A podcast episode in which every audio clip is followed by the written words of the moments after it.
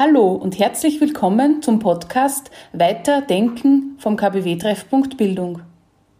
Mit dieser Podcast-Reihe wollen wir Bildung to go anbieten und regelmäßig zu aktuellen Themen informieren. Diese Impulse sollen zum Weiterdenken anregen und Menschen ins Gespräch bringen. Nähere Informationen zum Podcast, zum KBW-Treffpunkt Bildung sowie anderen spannenden Themen finden Sie unter www.kbw-ooe.at. Dieser Podcast beschäftigt sich mit dem Thema Ernährung und Nahrungsmittelunverträglichkeiten. Worauf achtest du bei deiner Ernährung? Ich koche fast ausschließlich mit biologischen und regionalen Produkten und ernähre mich seit vielen Jahren fleischlos.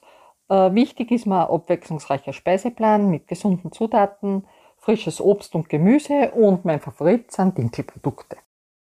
Wenn es geht, plane ich schon im Voraus und koche für mehrere Mahlzeiten vor. Das hat den Vorteil, wenn ich wieder die Zeit übersehen habe, mir nur das Essen vom Kühlschrank rausnehmen und aufwärmen zu müssen.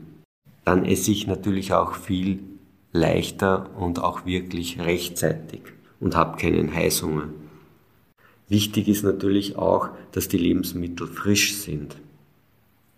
Und genauso wichtig für mich ist, dass ich mir einen Moment Zeit nehme, bevor ich esse oder bevor ich koche und reinspüre, was mein Körper wirklich gerade braucht und Gutes will.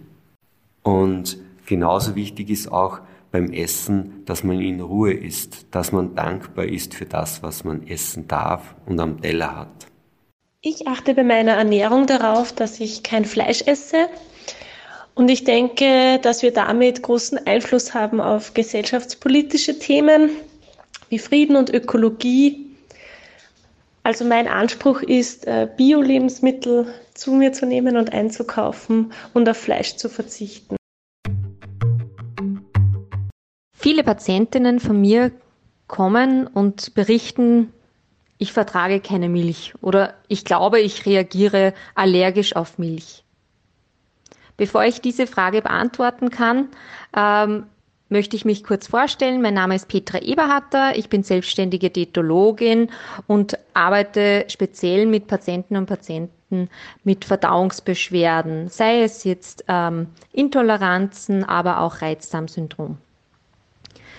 Zu dem Thema vertrage ich keine Milch beziehungsweise bin ich allergisch dagegen? Muss man sich zuerst einmal anschauen, ob es überhaupt eine Allergie ist oder eine Intoleranz, denn da sind sehr große Unterschiede schon zu sehen. Eine Allergie ist immer etwas, wo das Immunsystem beteiligt ist. Unser Körper bildet auf gewisse Eiweißbausteine in den Produkten Antikörper, weil er sie nicht mehr kennt. Und dann berichtet, ah, ich kenne dich nicht, ich muss jetzt Antikörper bilden. Und dementsprechend reagieren wir mit verschiedenen Symptomen. Oft mit oralen Allergiesyndromen. Das, das heißt, äh, ganz klassisch ist etwas, dass vielleicht die Zunge etwas taub wird oder wenn wir etwas schlucken, dann es im Hals zum Kratzen anfängt. Wie kann ich jetzt so eine Allergie austesten? In erster Linie ist es eine IgE-Austestung im Blut.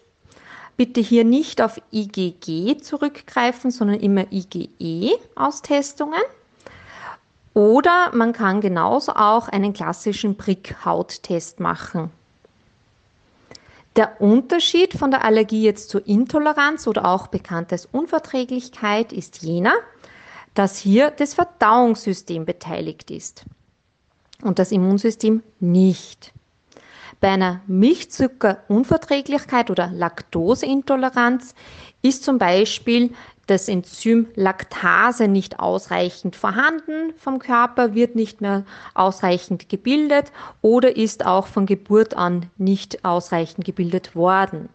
Dementsprechend ähm, vertragen Patientinnen und Patienten, die eine Laktoseintoleranz haben, auch gewisse Mengen an Milchzucker, die sie über die Nahrung aufnehmen, nicht mehr sehr gut und reagieren mit verschiedenen Verdauungsproblemen, äh, sei es jetzt Durchfall, Übelkeit, Blähbauch etc.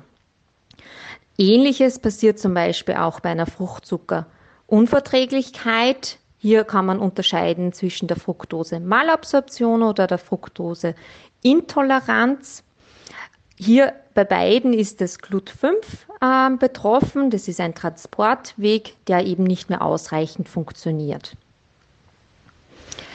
Bevor man aber auf ähm, Symptombehandlung geht, ist es immer wichtig, dass man natürlich zuvor die Ursache von den Beschwerden herausfindet. Und idealerweise äh, suchen sich Betroffene jetzt, äh, lassen sich nicht unnötig austesten, sondern suchen sich vorweg schon ähm, fachmännische Hilfe. Ich empfehle hier immer äh, zu Beginn das Führen eines Ernährung- und Symptomsprotokolls das dann mit Hilfe einer medizinischen Fachperson, sei es mit einem Ernährungsmediziner oder einer Diätologin, einem Diätologen, äh, analysiert wird, um dann dementsprechend eine passende Ernährungstherapie gemeinsam zu erarbeiten und auch an den restlichen Bedürfnissen, den Alltag, aber auch den verschiedenen Ernährungsumständen, Lebensumständen anzupassen, damit es wirklich so individuell passt, wie man auch selber ist.